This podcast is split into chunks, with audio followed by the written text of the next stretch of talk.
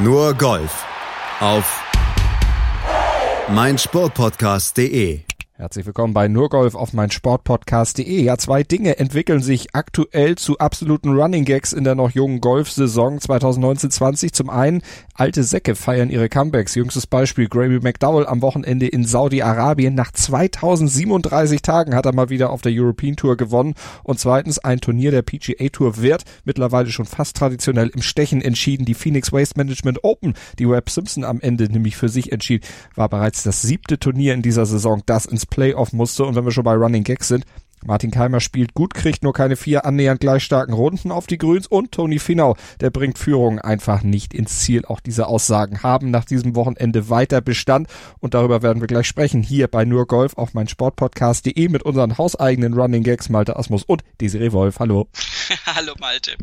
Gucken wir da auch gleich mal drauf. Fangen wir am besten, würde ich sagen, in den USA an, in Scottsdale, Arizona im TPC Scottsdale bei der Waste Management Phoenix Open. 16. von 49 Turnieren auf der PGA Tour in dieser Saison und am Ende, da stand Webb Simpson ganz oben, minus 17, schlaggleich mit Theonie Finau. Die beiden mussten ins Playoff, da setzte sich Simpson durch geteilten dritten Platz nehmen Justin Thomas, Baba Watson und Nate Lashley mit jeweils minus 14 ein, also drei Schläge schlechter als die, die am Ende ganz oben waren. Also eine einsame Veranstaltung für die beiden da oben an der Spitze. Und für Webb Simpson war es dann ein Sieg bei nicht so ganz einfachen Bedingungen, wie er auf der Pressekonferenz sagte. Today was a lot different. Today played tougher. I thought the pins were very tough. Um, by far the toughest day of pins. Uh, course was longer. You know, we had wind. We hadn't had wind all week, so everything today was harder. Um, and so to get in a couple under felt nice. Ein passender Schlusstag beziehungsweise passende Atmosphäre für einen spannenden Schlusstag. Ja, auf jeden Fall. Und dazu kommt, dass äh, die Phoenix Waste Management Open in Arizona ja das Party-Event schlechthin sind. Und äh, wenn man sich das dann anschaut im Turnierverlauf, ist es auf der einen Seite natürlich total cool, wenn man das so sehen möchte, dass da eben Partypublikum da ist und dass du an der 16 stehst. Tony Finner hat das immer besonders auch noch gepusht und die Leute dann wie beim Ryder Cup so wirklich so noch noch hochgepusht. Hey, komm, macht's ja Lärm und macht Stimmung und äh, ich brauche keine Stille zum zum Golfspielen. Ähm, nach den vier Tagen denke ich mir immer, eigentlich ist da doch auch mal wieder schön, wenn mal wieder Ruhe ist beim nächsten Turnier, was in Pebble Beach definitiv der Fall sein wird. Glaube ich auch. Ähm, aber ähm, das ist natürlich auch nochmal so eine ganz besondere Atmosphäre, mit der du zurechtkommen musst. Und wenn dann noch eben Wind dazu kommt, der tatsächlich also nicht zu unterschätzen war und der Kurs noch entsprechend äh, flockig gesteckt ist mit den Pins, äh, dann, dann hast du eben Spaß. Und man hat auch den Ergebnissen angemerkt, dass an dem Schlusstag jetzt äh, ja die ganz niedrigen Ergebnisse nicht so einfach waren. Justin Thomas mit seiner minus 6, unglaublich tolle Schlussrunde, der kam von zu weit hinten, der hat sich 18 Plätze noch nach vorne verbessert, der war aus den Top 20 eigentlich draußen äh, vor dem Schlusssonntag, aber grundsätzlich ähm, war es doch eher die Regel, dass das nur knapp unter Paar blieb. So auch bei Webb Simpson und Tony Finau. Ganz genau. Webb Simpson mit einer 69 am Ende ins Clubhaus gekommen, Tony Finau mit einer 70 und das war eben genau dieser eine Schlagunterschied, der am Ende eben dazu führte, dass Webb Simpson dann tatsächlich noch ins Playoff kam. Wir hören bei ihm nochmal in seinen O-Ton rein, wie er denn das Playoff erreicht hat. Uh, and honestly, there on 15 when I drove in the water, Tony hit a great drive.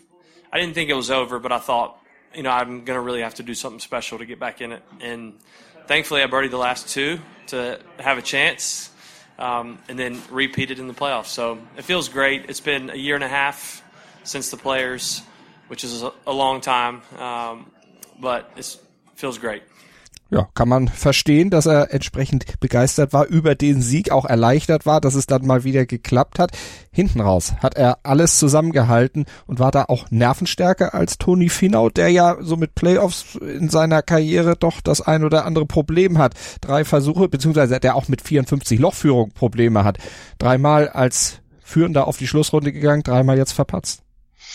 Ja, das ist ähm, das ist schwierig und man kann vielleicht auch anhand der Geschichte von Webb Simpson sehen, dass die Hoffnung noch nicht aufgegeben werden muss für Tony Finau. Äh, klingt jetzt blöd, aber äh, Webb Simpson ist auch so ein Meister der Runner-Up-Ergebnisse. Ähm, der hat in den letzten zwei Jahren wieder, würde ich sagen, richtig zugelegt, war immer wieder in the Mix und ähm, das ist auch das Faszinierende an diesem, an diesem Sport, dass man, ich meine, wir beobachten ja viele Spieler und ganz ehrlich, äh, natürlich äh, können wir nicht 200, 300, 400 Spieler dauernd intensiv äh, auf, auf, auf dem Beobachtungspodest haben.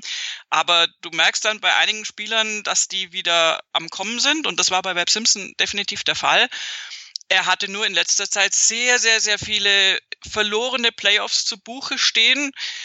Da denkt man dann, oh ja, Playoff verloren. Ja, Moment, um ins Playoff zu kommen, musst du erstmal richtig äh, gutes Golf spielen. Mhm. Du hast selbst auch gesagt, dass es jetzt momentan viele Playoff-Entscheidungen gibt.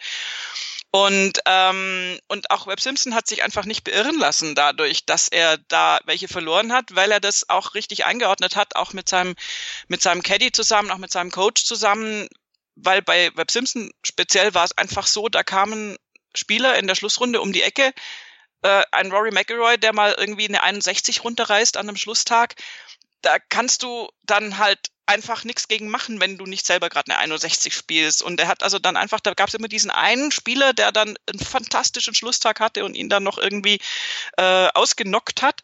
Und ich denke, Tony Finner muss das ähnlich angehen, muss, muss auch sehen, dass er jetzt erstmal sehr, sehr, sehr, sehr gut gespielt hat und im Playoff war.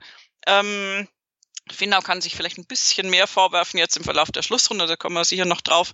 Aber ich würde da den Kopf jetzt trotzdem nicht ins Sand stecken. Mhm. Trotzdem ist es eine der bittereren Niederlagen. Definitiv, äh, weil du angesprochen hast, dass äh, Webb Simpson ja schon das ein oder andere Playoff verloren hat. Zuletzt ja schon früher in dieser Saison bei der RSM Classic. Da hat er gegen Tyler Duncan am zweiten Playoff-Loch verloren. Und dieses Ergebnis, dieses Resultat, das hatte sich in seinem Kopf dann doch verankert, aber nicht so, dass es ihn ja gehemmt hat, sondern es war eine Frustration, aus der er gelernt hat, die ihn vorbereitet hat auf das, was dann gestern dann im Finale im Playoff der Phoenix Waste Management Open für ihn angesagt war. Das hat er gestern dann auch erzählt. I think what I learned at RSM was I relaxed a little bit. I felt like regulation is over.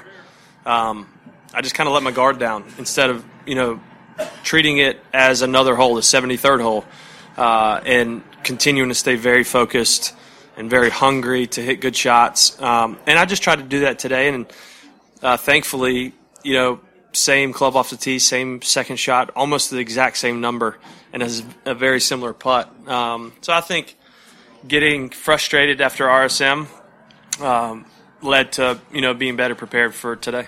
Also eine wichtige ein wichtiges Learning, was er rausgezogen hat und das dann eben in dem Sieg dann mündete bei der Phoenix Waste Management Open du hast es auch schon angedeutet, bei Webb Simpson äh, sowieso in den letzten Jahren, anderthalb Jahren, so auch eine, eine, kleine Aufwärtstendenz jetzt gerade auch in dieser Saison schon zu sehen. Vier Turniere, viermal Top Ten, äh, beziehungsweise bei diesem Event ist er viermal in die Top Ten gekommen, viermal dabei gewesen, 2017 ja auch schon mal dann als Nummer zwei dann am Ende gelandet.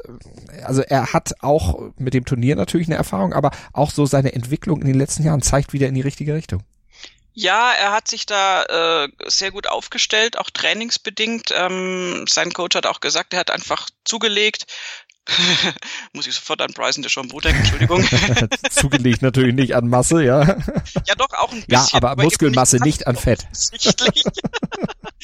ähm, nein, äh, Entschuldigung, ich, ich möchte heute mal nicht böse sein, mein großer Vorsatz. Ähm, nein, ähm, Webb Simpson hat trainiert, äh, wie blöd, wenn man das jetzt mal salopp formuliert. Also er hat durchaus an sich gearbeitet und, ähm, und hat auch mental natürlich jetzt versucht, sich gut aufzustellen. Und ähm, diese Kombination, ähm, auch sein Trainer hat gesagt, einfach, es, es ist auch ein Zugewinn an, an Länge tatsächlich. Der äußert sich bei ihm jetzt nicht extrem. Webb Simpson ist einer, der kaum in die Top 150 in der Driving Distance reinragt. Aber du siehst, dass er mit seinem wirklich unfassbaren Ballstriking, was er hat. Das ist schon, also was der da zum Teil an die Pins hingespielt hat, das ist halt immer wieder toll. Das reicht, um einen Players zu gewinnen, sein letzter Turniersieg. Mhm. Und das reicht auch, um so eine Phoenix Waste Management oben äh, da nach Hause zu bringen. Ähm, der ist absolut wettbewerbsfähig, ähm, obwohl er überhaupt kein Longhitter ist. Und er hat, ähm, er hat, hat diese, diese körperliche Stärke eben auch ergänzt durch eine, durch eine mentale Stärke. Das ist, ist auch auf seinem Wedge eingraviert, nämlich der, der ganz äh, poplige Slogan erstmal Step by Step. Ja. Und äh, das ist, glaube ich, was, was ihm sehr hilft im Moment. Diese Step by Step, da gibt's eine Geschichte zu, die hat er erzählt.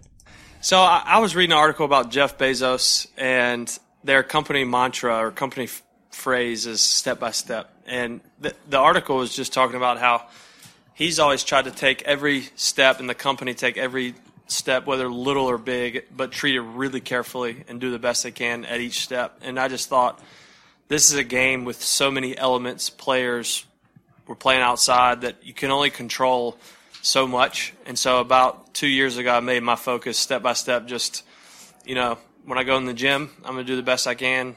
When I'm practicing, the best I can. So it's just a reminder for me to be, you know, take care of the little things, and the big things seem to take care of themselves. Also das Motto von Jeff Bezos von Amazon äh, adaptiert. Ist es jetzt Web Simpson Prime? Werden wir sehen. Äh, Webb Simpson ist eh übrigens eine äh, interessante Gestalt. Der äh, ruht nicht zuletzt auch deswegen in sich, ähm, weil er großen Rückhalt in seiner Familie findet. Der hat sechs Kinder, ist sehr religiös. Ähm, mich würde es nerven, ihm zu folgen, weil er gerne mal Bibelsprüche raushaut, was jetzt, also auf Twitter zum Beispiel auch, was jetzt nicht so mein Ding ist persönlich, aber das ist ja sehr, sehr individuelle Sache. Ähm, aber ich glaube, dass er mit diesem Reminder, wie er selbst es nennt, für sich da einen ganz guten ah, Ausgangspunkt gefunden hat. Nee, Ausgangspunkt ist falsch. Eine ganz gute Art gefunden hat, mit, mit diesem Geschäft umzugehen, weil im Golf ist es halt eben so, du kannst nur dein nächstes Ding beeinflussen. Wir haben natürlich jetzt mal, wenn man es rausnimmt, Matchplay ist dann wieder was anderes. Ähm, da hast du mal das Gegenüber mit im Spiel, aber im Prinzip bist du in diesem Sport auf dich allein gestellt und kannst dann auch nichts mehr beeinflussen, wenn irgendein anderer kommt und das Blaue vom Himmel runterspielt, wie er es jetzt zum Beispiel ja auch hat in letzter mhm. Zeit. Ähm, er hat es richtig runter äh, äh, analysiert, dass einfach bei diesen zweiten Plätzen, die er in, in den vergangenen Monaten geholt hat, einfach immer ein anderer Spieler relativ unglaublich tolle Dinge gemacht hat und dass du dann halt, äh, dann hast du halt nur den zweiten Platz. Und das dann ähm, so Schritt für Schritt anzugehen, ist auf jeden Fall ein guter Weg, ist immer ein guter Weg, ähm, auch in anderen Bereichen. Und dieses kleine Mantra, würde ich es jetzt mal nennen, scheint ihm zu helfen. Und die Art, wie er schon die 18 im regulären Turnier angegangen ist, aber auch besonders das Playoff-Loch, das, also ich dachte mir, oh, das ist irgendwie ein anderer Web Simpson und da wusste ich noch nichts von diesem Step by Step. Das hat er erst in der PK dann aufgebracht aber er wirkte wahnsinnig entschlossen, wahnsinnig fokussiert und, und, und, also irgendwie war das fast schon klar, mhm dass das unter Umständen nicht reichen wird für Tony Finau, weil Webb Simpson so stark war in diesem Moment und auch diese Stärke ausgestrahlt hat. Und insofern, es mag ein platter Spruch sein, aber der hilft ihm ja. offenbar. Ja, du sagst, er ist äh, ein anderer Webb Simpson in deinen Augen gewesen. Jemand, der eigentlich tief religiös ist, hat jetzt plötzlich das Mantra einer zutiefst weltlichen Firma adaptiert. Das, das ist vielleicht ein, schon ein Sprung dahin. Äh, das ist allerdings eigentlich ein Paradoxon, das dürfte er nicht machen. Aber gut, man soll sich immer das Beste aus Dingen rausziehen, die andere für sich kreieren und das hat er in dem Fall getan.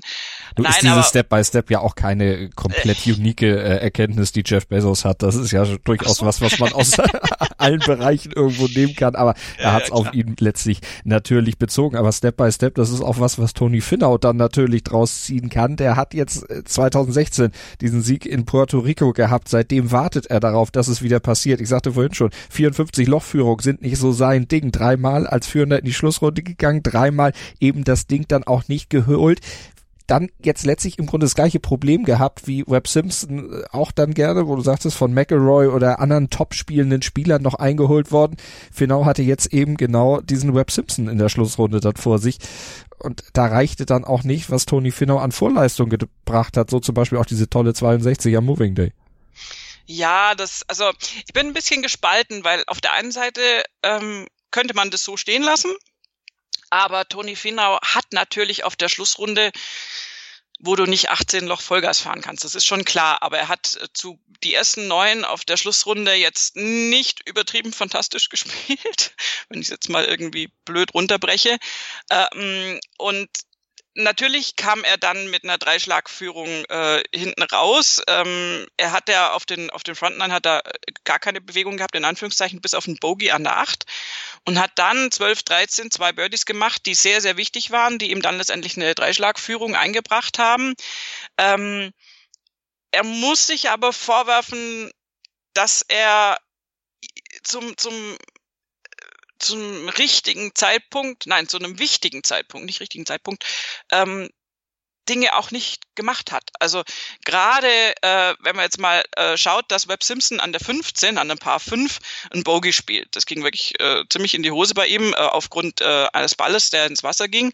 Und, ähm, und ähm, Tony Finau dem gegenüber eine Birdie-Chance hat und diesen Birdie-Putt dann nicht macht, dann ist es, also im Prinzip kann man es fast runterbrechen auf diesen Moment, weil ab da äh, lief es dann nicht mehr äh, so. Äh, Tony Finau hat dann keine Birdies mehr machen können, hat dann nicht mehr reagieren können auf den Schlusslöchern, hat immer so das Paar noch hingekriegt und hatte aber Chancen. Und Webb Simpson macht dann Birdie 17, Birdie 18. Ja, also ich, ich, die, die Schlussrunde lief für Tony Finau schon über weite Strecken am Anfang nicht so richtig toll. Dann hat er sich erholt und dann hat er aber im entscheidenden Moment wieder das Momentum an, an Webb Simpson abgegeben. Insofern, mhm. also ja, Webb Simpson war besser, aber es war jetzt auch keine 61 für den Webb Simpson. Der kommt insgesamt mit einer minus zwei für den Tag raus. Die haben letztendlich nur Plätze getauscht. Vorher war Tony Finau eins und Webb Simpson zwei, dann war es umgekehrt beziehungsweise sind er dann ins Playoff und dann hat sich so rausgestellt. Also ähm, das ist ähm, Toni Finau wird sicher was mitnehmen und das ist ein Kämpfertyp. Ich traue ihm zu, dass er das jetzt auch ummünzt in eine weitere Erfahrung. Aber also es ist schon wie ich schon vorhin gesagt habe, es ist schon eher einer der bitteren Momente mhm. für ihn. Also es ist jetzt nicht so, dass er gar keine Chance hatte, das Ding zu gewinnen, weil ihn einer da völlig überrollt hat, sondern er hat es in der entscheidenden Phase nicht, nicht auf den Platz gebracht, was ich sehr schade finde. Hat er auch selber gesagt, dass ihn das doch sehr frustriert, aber hat auch angekündigt, daraus zu lernen. Wir werden das natürlich beobachten, wie er das dann in den nächsten Wochen umsetzen wird, was er dann mitnimmt aus dieser Enttäuschung. Was bleibt uns noch zu sagen zu der Phoenix Waste Management Open? Baba Watson, zweite Top Ten in Folge wir hatten es letzte Woche schon gesagt, der ist wieder einer, mit dem man in dieser Saison zu rechnen hat. Yep. Genesis, ich sag nur Genesis. Ja. Bin sehr gespannt. Ähm, Barbara Watson ist wieder richtig gut drauf, ähm, spektakulär zum Teil. Ähm, hat es nicht gereicht, äh, was nicht für mehr als Top 3 gereicht, was ja auch schon ein recht nettes Ergebnis ist. Ähm, er hat natürlich noch irgendwie so ein paar Bogies da drin, aber zum Teil spektakuläre Birdies gespielt, tolles Golf gezeigt, wirkt für mich auch sehr stabil wieder. Der hatte eine Phase, wo er so ein bisschen, also die Phase, wo es für die Ryder Cup Teilnahme nicht gereicht hat und er dann als als äh, Vice Captain mit dabei war und so, da war es so ein bisschen, da hatte man so das Gefühl, steuert er jetzt auf so eine Phase hinzu, wo er dann doch eher so gefühlt zu dem etwas älteren Eisen gehört, aber davon war jetzt nichts zu spüren. Und äh, wie eben vorhin schon angedeutet, ähm, die Genesis Open ist sein Turnier, also da würde ich ihm jederzeit zutrauen, das äh, auch zu gewinnen. Und er ist rechtzeitig äh, jetzt zu diesem West Coast Swing in total wirklich gute Form gekommen bin ich gespannt, was er macht. Sowohl nächste Woche Pebble Beach als auch dann eben im Riviera Country Club. Sowieso gut drauf, Justin Thomas, das wissen wir ja, der führt ja auch im FedEx Cup und nicht so gut drauf, Sander Schoffli auf der Schlussrunde. Der hat sich da eine bessere Platzierung noch ziemlich versaut mit einer 74, elf Plätze runtergerutscht im Leaderboard und der war vor der letzten Runde nur drei Schläge von der Spitze weg, also hatte durchaus noch sogar den Sieg im Visier. Zu viel Druck. Eigentlich ist er ja einer, der mit Druck durchaus umgehen kann. Ja, schwierig. Also äh, die Frontline waren natürlich auch eine Katastrophe. Ähm, der hat sich da auf die Farbe Gelb beschränkt, auf der Scorekarte, was leider mhm. heißt vier Bogies, äh, alles im, übrigens auf fünf Löchern. Also er hat nur Loch 6 hat er ein paar gespielt, Loch 3 bis 7 war sonst äh, relativ katastrophal. Ähm, er hat einfach, äh, kann man fast drauf runterbrechen, zu viel äh, Bekanntschaft gemacht mit allem, was da an Bunkern und so Waste Areas äh, war. Einfach nicht, nicht genau genug vom Tee schon und äh, dann bist du da halt manchmal in der Bredouille und, und ähm, kommst dann auch mit den Folgeschlägen nicht mehr so richtig weit. Also der war eben schon auf, auf Loch 3, wo er auf einem Paar 5 ähm, da, dann das Bogey spielt, war schon der erste Schlag im Fairway-Bunker, dann kommst du da natürlich nicht ideal raus und so weiter. Also das ist auf diesem Platz dann doch etwas verheerend. Also Xander Schauffele hat definitiv die Präzision gefehlt. Und er hat dann sich so ein bisschen erholt, hat auf 13 und 15 dann die beiden Paar Fünflöcher auf der, auf der Rückrunde, wollte ich schon sagen, ich bin gerade irgendwie beim Fußball, äh, auf der Back Nine ähm, hat er dann noch, noch wirklich gut gelöst, obwohl er auch da wieder, auch auf der 13 war er wieder im Fairway-Bunker. Äh, die waren auch mal links, mal rechts, also das war bei ihm relativ gestreut. Ähm, aber da hat er nochmal äh, gezeigt, dass er da durchaus tolle Ergebnisse spielen kann. Aber das waren natürlich nur zwei Highlights mhm. in der ziemlich äh, verpatzten Schlussrunde. Ja, das ist aber, ich glaube einfach, dass du auf dem Platz wenn dann so alles zusammenkommt, wenn dir die Pin-Positions nicht so recht schmecken und du äh, schon weit vorher auf dem Weg dorthin halt massive Schwierigkeiten hast und wenn du in diesen Bunkern bist äh, und in diesen Waste Areas, da hast du keine äh, Chance, dann direktes Grün anzugreifen. Also in, natürlich schon manchmal, aber das kann sein, dass dir diese Chance verwehrt bleibt und insofern, meine Güte, also das würde ich ja. jetzt nicht so schlimm einschätzen. Ähm, der hat es nicht das Golfen verlernt. Nö, definitiv. Geteilter 16. Platz am Ende ist ja auch nicht so schlecht, aber es ist durchaus Luft nach oben und er weiß, woran er arbeiten muss. Jetzt hattest du gesagt, ziemlich gelb seine äh, ersten neun Löcher, ja, mit den vier Bogies, das kann man wirklich so sagen. Vielleicht war es aber auch einfach Gold, um Kobe Bryant zu ehren. Das ist jetzt eine bescheuerte Überleitung, aber sie passt, weil Kobe Bryant natürlich geehrt wurde bei diesem Turnier. Die 16, das Partyloch in Anführungsstrichen wurde ihm zu Ehren so gestaltet, dass äh, die Pin-Position auf der Schlussrunde 24 Schritte von der einen Seite und acht von der linken Seite positioniert war. Äh, also seine Rückennummern wurden da letztlich verewigt. Und das ganze Loch wurde mit einer Flagge in Gold und Purple, das ist das Violett, ne? Mhm, genau. Also in den Farben der Lakers letztlich gehalten. genau. Ja, also eher gelb sogar. Also gelb und, und violett ist das Trikot dann auch gewesen von, äh, von Kobe Finau, wollte ich gerade schon ja, sagen. Kobe Finau mit der 8 mit dem äh, Kobe Bryant Trikot dann an genau. der 16 gewesen, ja.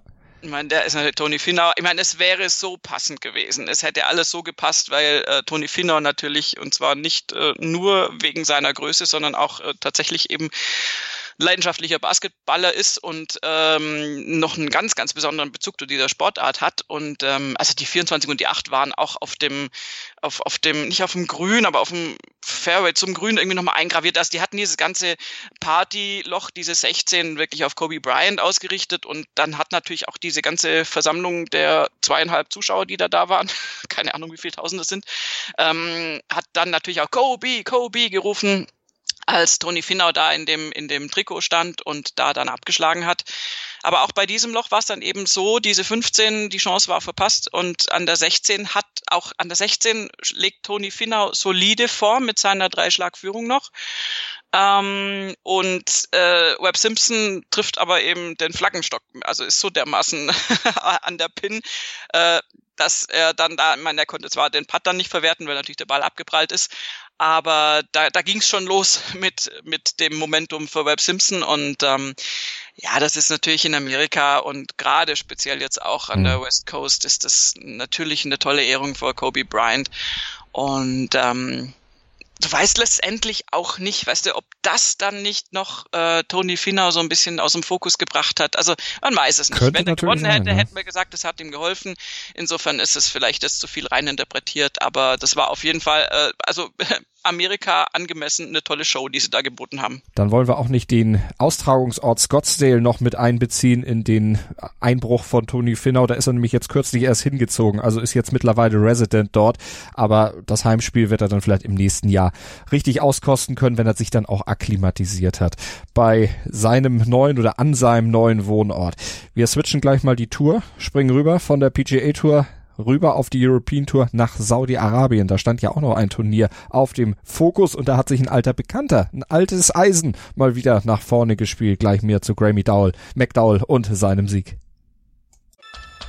Was zum Teufel, du Bastard? Du bist tot, du kleiner Hundeficker. Und dieser kleine Hundeficker, das ist unser Werner. Ein ganz normaler Berliner Kleinstkrimineller, der dann aber im Knast das Ding seines Lebens dreht. Una Fantastica Risetta Perla Pizza. Er klaut seinem Zellengenossen ein Pizzarezept. Aber nicht irgendeins.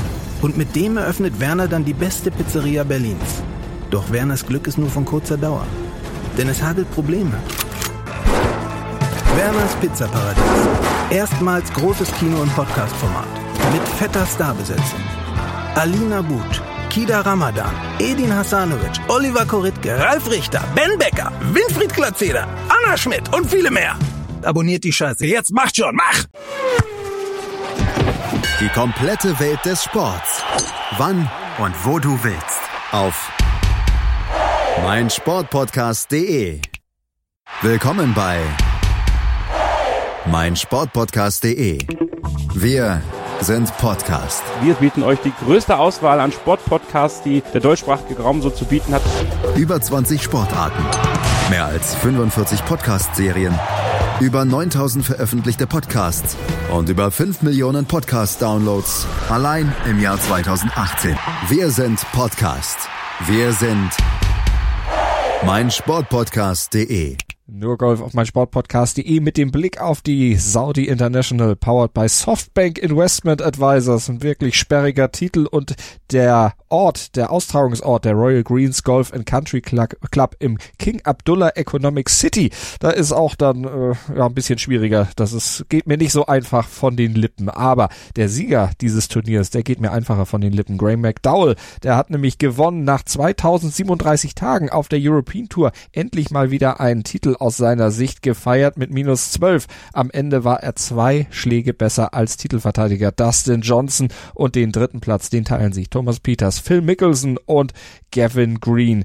Und auch aus deutscher Sicht gibt's positive Nachrichten, kommen wir gleich zu. Vorher hören wir Grammy McDowell im Interview mit der European Tour über diesen Turniersieg, der ihn doch ziemlich erleichtert. I'm very excited. Uh, I'm very relieved.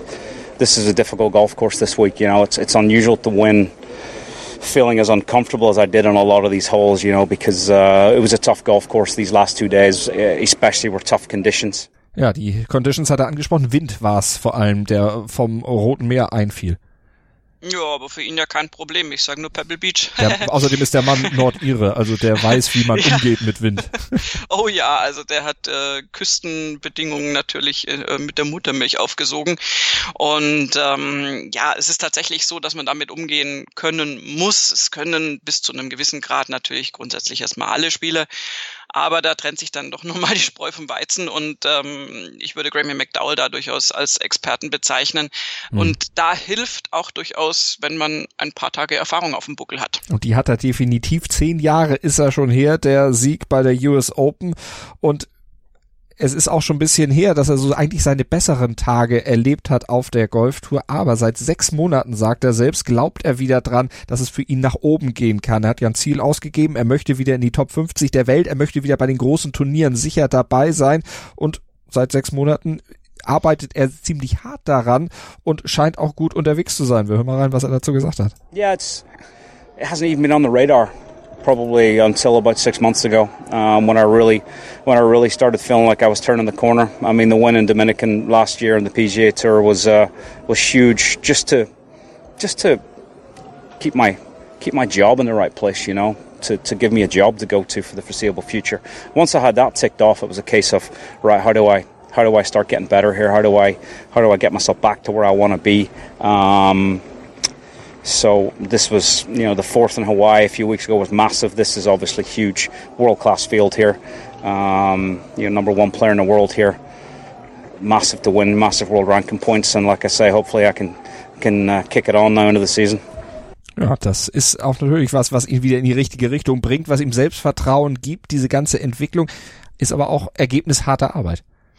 Ja, harte Arbeit und letztendlich auch Ergebnis eines Lebenslaufes. Wir haben das ja im Leben vieler äh, Profigolfer, dass dann der Punkt kommt, äh, wo, wo sie heiraten, das ist vielleicht noch nicht der Rieseneinschnitt, aber wo dann die Familie kommt, wo die Kinder kommen und oft ist es dann so, dass dann die Prioritäten sich naturgemäß verschieben und äh, unter Umständen auch die Golfergebnisse nicht mehr ganz so sind wie zuvor.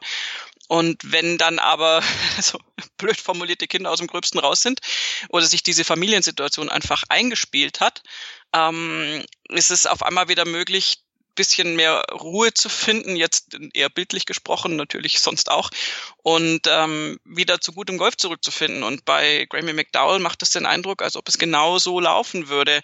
Er sagt selbst, dass, dass äh, sein, sein Leben sich so ein bisschen gesettelt hat. Und ähm, dass er eben Frau und Familie hat und da total happy ist. Und ähm, ich finde das einen schönen Satz. I feel like the pond, the ripples in the pond have kind of steadied out a little bit now. And I'm in a good place to play some good golf. Also die, die, die, ähm, wie soll ich sagen, die Wellen auf dem, auf dem Teich des Lebens sind so ein bisschen, haben sich so ein bisschen beruhigt und ähm, jetzt kann er gutes Golf spielen, kann wieder angreifen. Und das Ziel mit den Top 50 hat er jetzt schon wieder erreicht. Er ist wieder in den Top 50 der Weltrangliste. Und ehrlich gesagt, wenn er so Golf spielt, wie er jetzt gespielt hat, äh, pff, ja, also da kann man schon Turniere gewinnen mit. Mhm da geht was. Das ist der erste Sieg für ihn äh, im Alter von 40, also ist ja kürzlich 40 geworden. Jetzt hat er also in einem neuen Lebensjahrzehnt auch wieder zugeschlagen, aber sagt auch selber, mit 40, da kann das noch äh, durchaus eine ganze Zeit so gehen, wenn es denn weiter so geht. Und sein Trainer, der hat ihm auch immer wieder gesagt, du, das Beste liegt noch vor dir. Wir hören mal rein, was Graham dazu gesagt hat. Kevin said to me, um, there's no reason why the best golf in your career can't still be ahead of you. I, I like that. I like that kind of idea. I like that focus. Und das ist dann auch wieder sowas wie Mindset. Er, er liked diesen Fokus äh, und hat ihn offensichtlich auch verinnerlicht. Ja, und das ist manchmal so wichtig. Also es ist immer wieder interessant, wie im Sport oder auch in der Psychologie allgemein äh, scheinbare Plattitüden unglaublich weiterhelfen können. Wir hatten Step by Step jetzt bei Webb Simpson. Wir haben das uh, The best golf in your career is still ahead of you ähm, da kann man ja sagen, ja toll, Phrasendrescherei. äh, ja, ist ja, ja so. Also das ja. ist ja nicht irgendeine Riesenerkenntnis irgendwie und das ja. kannst du prinzipiell eigentlich zu jedem sagen. Das kann man einfach mal so in den Raum werfen. Aber das, die Kunst ist es eben von einem Coach, von einem Trainer oder von einem guten Freund oder von wem auch immer, von der eigenen Frau, ähm, zum richtigen Zeitpunkt so einen so ein, so ein Satz gesagt zu bekommen, der dann genau den Nerv trifft und der dich dann ja, der dich packt, der dich dann tatsächlich mhm. begleitet und der dir weiterhilft. Und äh, bei Grammy McDowell ist es richtig sichtbar. Ich meine, das ist ehrlich gesagt, habe ich gerade so das Bild von mir, wie dann beim Ryder Cup äh, äh, Grammy McDowell und Lee Westwood zusammen äh, über über den Kurs laufen werden. Und damit meine ich nicht als Vice Captains. Naja. Also die sind gerade wieder so dermaßen in der Blüte ihrer etwas späteren Karriere, da ist nicht auszuschließen, dass sowas passiert, dass ja. du, dass du tatsächlich da die wieder im Team hast, obwohl. Haben, haben sie beide auch gesagt, dass das natürlich ein Ziel ist. Lee Westwood nach seinem Sieg und jetzt McDowell auch wieder, hat aber gesagt, ich möchte es direkt schaffen. Ich möchte nicht auf irgendeinen so Captain's Pick angewiesen sein. Das zeigt ja auch wieder, wie heiß der wieder ist. Ja, aber das zeigt auch, wie realistisch er ist, weil ich würde tatsächlich, also ähm, ab einem gewissen äh, Spielalter wäre es mir, glaube ich, auch nicht so recht, äh, auf den Pick angewiesen zu sein. Das ist so, ähm, wir kennen das ja von Phil Mickelson, dass er um jeden Preis in jedem Team mit drin sein möchte. Und ich glaube, es ist deutlich gesünder, sich zu sagen, nee, also ab einem gewissen Zeitpunkt muss das nicht mehr sein, weil ich mir dann als Captain's Pick lädst du dir natürlich auch noch eine gehörige Portion Druck auf ähm, du musst diesen Pick dann rechtfertigen und ähm, also ich würde mich da auch lieber regulär qualifizieren und dann auch mich selbst sozusagen darauf verlassen können, dass mein gutes Golfspiel mich ja in das Team gebracht hat und das rechtfertigt, dass ich da dabei bin und jetzt nicht irgendwie vielleicht ein Nimbus früherer Zeiten, der mich umgibt, wo man sagt, na ja, den nehmen wir jetzt noch mit, der ist zwar alt und spielt auch gerade nicht so gut, ich, ich übertreibe jetzt natürlich wahnsinnig, ähm, hm. aber der ist vielleicht gut fürs Team oder so. Insofern, äh, Gary McDowell in dieser Form, ähm, ehrlich gesagt, wäre eine Zierde eines jeden Teams. Äh, die Saison ist allerdings, jetzt kommt noch eine Plattitüde, noch ziemlich lang. Insofern schauen wir mal, wie sich die ganzen Recken da jetzt machen. Ja. Da ist auch ein Ian Poulter natürlich noch zu beobachten. Äh, der, der, also da, es wird sehr, sehr interessant werden, wer sich da letztendlich dann ins Team spielt. Aber im Moment finde ich es einfach nur interessant. Ja wer sich da in die Siegerlisten reinspielt. Und das ist nach Lee Westwood jetzt auch noch Grammy McDowell. Und das freut mich total, weil die beide wirklich tolles Golf spielen. Und es ist ein schöner Kontrast. Ohne das abwerten zu wollen, zu den jugendlichen Longhittern, die die Plätze zerlegen, äh, ja. äh, einfach nur aufgrund ihrer Weite. Aber ah, wir haben ja noch ein paar alte Säcke, äh, über die wir gleich noch sprechen müssen, aber weil du es eben sagtest, äh, woanders kosten Phrasen Geld, im Golf bringen sie Geld offensichtlich, zumindest wenn man sie richtig umsetzt. Also mal gucken, wie es dann weitergeht. Aber anderer alter Sack auf dem geteilten dritten Platz, Phil Mickelson, der hatte jetzt ja gesagt, so Phoenix Wage Management Open, wo er sonst 30 Jahre in Folge aufgetiet hat, mache ich dies Jahr mal nicht. Ich gehe mal nach Saudi-Arabien Arabien, lernen mal einen neuen Markt kennen. Naja, und diesen Markt hat er kennengelernt und offensichtlich hat den alten, dem alten Knochen und den alten Knochen äh, das Klima da ganz gut getan. Geteilter dritter Platz, so gut war Mickelson auch lange nicht. Nee, gar nicht. Und ähm, sagt auch selber, es war eine Weile her, dass ich in Contention war äh, und dass ich gut gespielt habe und dass es sich natürlich gut anfühlt, das können wir uns alle denken. Ähm, es ist ja, äh, wie soll ich sagen, eine interessante Vorbereitung, wenn man sich anguckt, dass er nächste Woche in Pebble Beach seinen Titel verteidigen will. Hätte man im Vorfeld sicher gesagt und haben wir auch ein bisschen in die Richtung argumentiert, ist so ein bisschen eigenartig, dass er jetzt einen Abstecher nach Saudi-Arabien macht und das geliebte Phoenix Waste Management auch außen vor lässt, was er sonst immer gespielt hat zu diesem Zeitpunkt.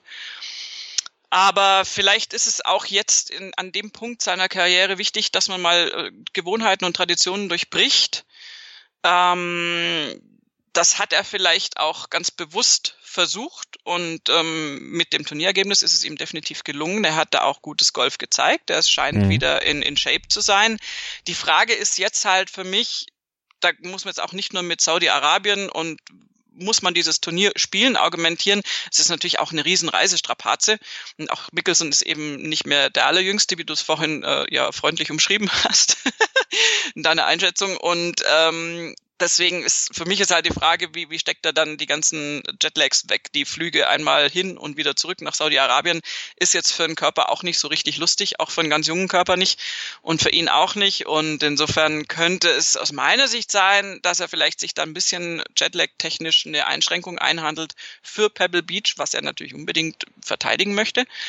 Auf der anderen Seite ist es wichtig, äh, ja, die, die, die, die Form zu finden und wenn er die abroad besser findet und wenn er die in Saudi-Arabien findet, so be it. Also es wird wirklich interessant, wie er dann formtechnisch nächste Woche rüberkommt. Mhm. Nicht nur Golf, sondern auch so insgesamt. Aber ich glaube, es hat ihm einen riesen Push gegeben, jetzt da mal wieder wirklich ganz vorne mit dabei zu sein relativ weit vorne mit dabei auch Sergio Garcia. Im letzten Jahr ja unangenehm aufgefallen, als er die Grüns zerlegt hat. In diesem Jahr ist er ja dann ohne Antrittsgage dabei gewesen und hat sich auch sportlich dann am Ende gut verkauft. 69, 68, 70, 66, da kann man jetzt mal nicht meckern und auch sein äh, Verhalten auf dem Platz war, was zumindest habe ich nichts Negatives gehört, offensichtlich auch mal wieder untadelig.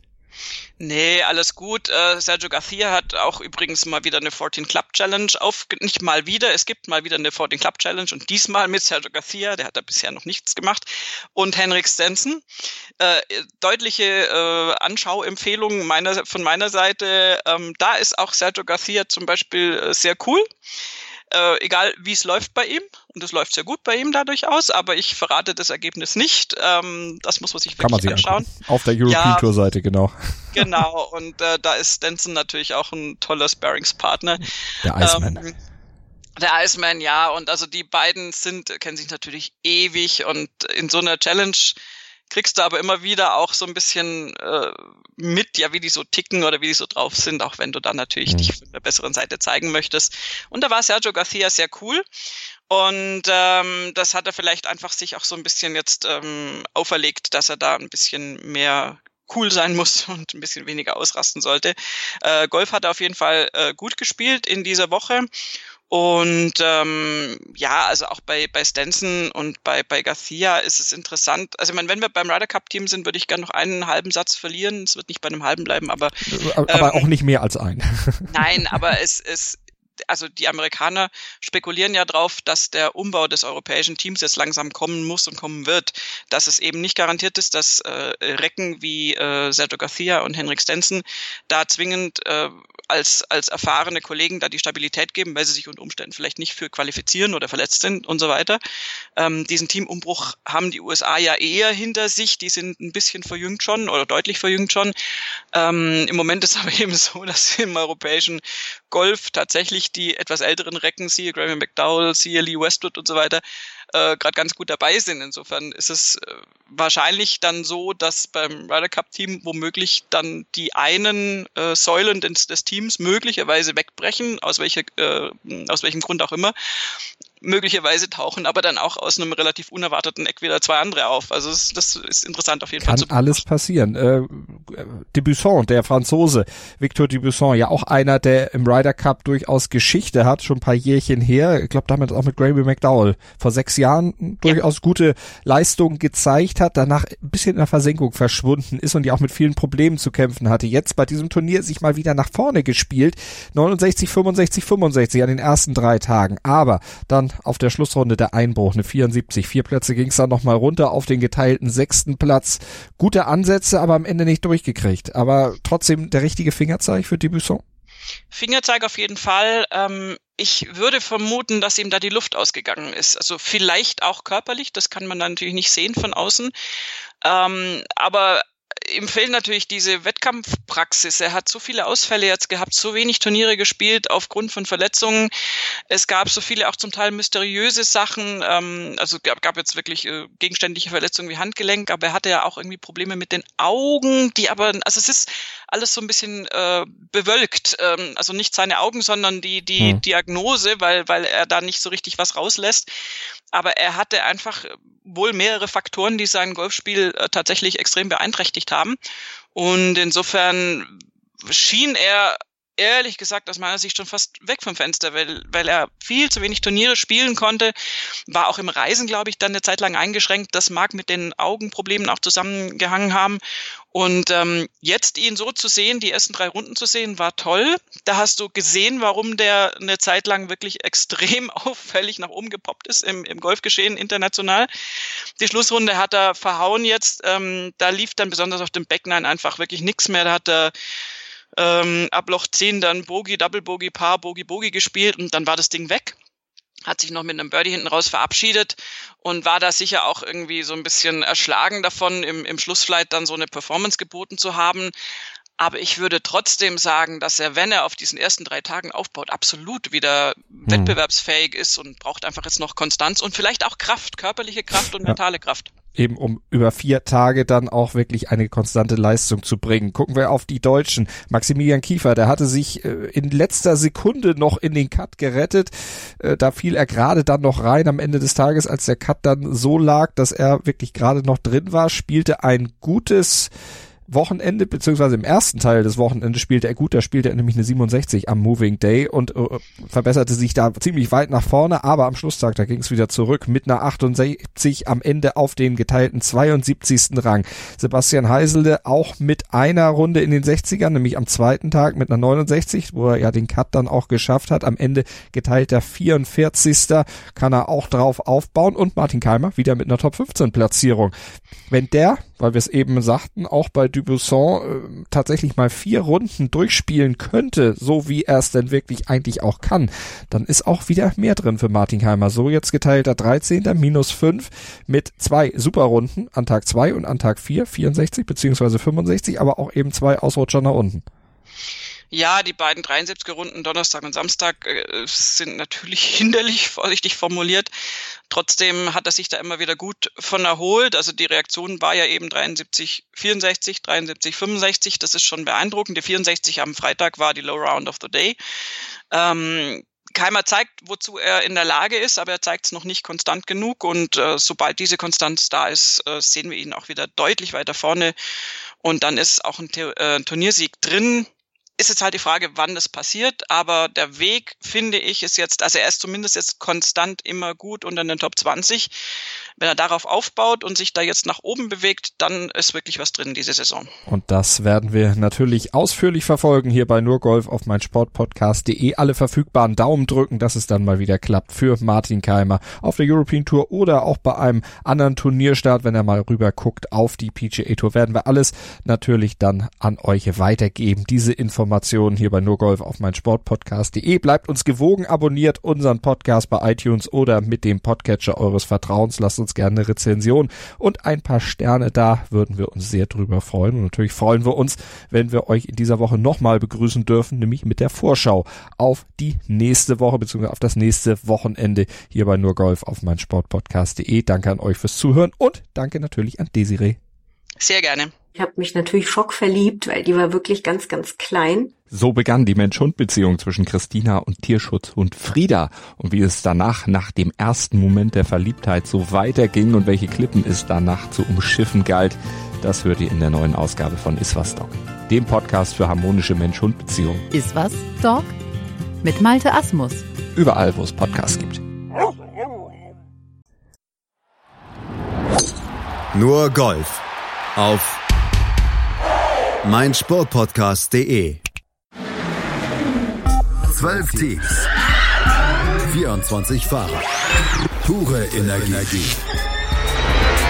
Attack Mode, der Formel E Podcast mit Sebastian Hollmichel und Markus Lehnen. Lass dich elektrisieren. Auf meinsportpodcast.de